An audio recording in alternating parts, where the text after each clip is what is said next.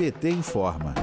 As alterações na CLT praticadas por Michel Temer e que Jair Bolsonaro busca a todo momento aprofundar não geraram os milhões de empregos prometidos. As mudanças ainda retiraram direitos dos trabalhadores, especialmente dos mais pobres, e mostraram-se extremamente antidemocráticas, ao enfraquecer sindicatos e dificultar o acesso à justiça.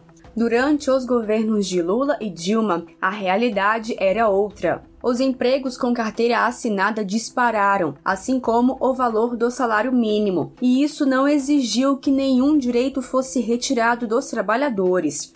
Pelo contrário, os direitos foram aumentados por meio de ações como a PEC das domésticas e o reforço do combate ao trabalho infantil. O ex-presidente Lula fala da importância dos empregos que foram criados. Vamos ouvir. A gente quer que o trabalhador tenha sustentabilidade no seu emprego, que ele tenha garantia que não será trocado como troca-se papel higiênico que ele vai ter respeitado no seu direito de trabalhar, no seu direito de cuidar da sua família.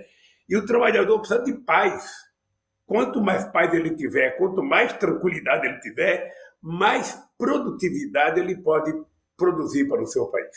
É por isso que quando o PT governou, enquanto o mundo desenvolvido, Estados Unidos e Europa, criaram mais de 100 milhões de desempregados, fecharam mais de 100 milhões de vagas.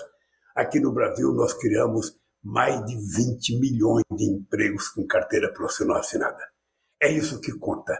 É a gente dar às pessoas a oportunidade de se sentirem valorizadas. Ao mesmo tempo que tivemos a criação de empregos, também é destaque a queda no índice de desemprego, que passou de 12,4% em 2003 para 4,8% em 2014. Alcançamos assim o que os economistas chamam de pleno emprego, quando a taxa de desemprego chega a um mínimo correspondente à movimentação dos trabalhadores e trabalhadoras entre um emprego e outro. Com isso, o aquecimento do mercado de trabalho teve efeito claro na renda do trabalhador e da trabalhadora. A principal ferramenta para ampliação da renda do trabalho e para a redução da desigualdade foi a política de fortalecimento do salário mínimo. Dessa forma, o salário mínimo aumentou mais de 70% em termos reais nos 13 anos de governo do PT.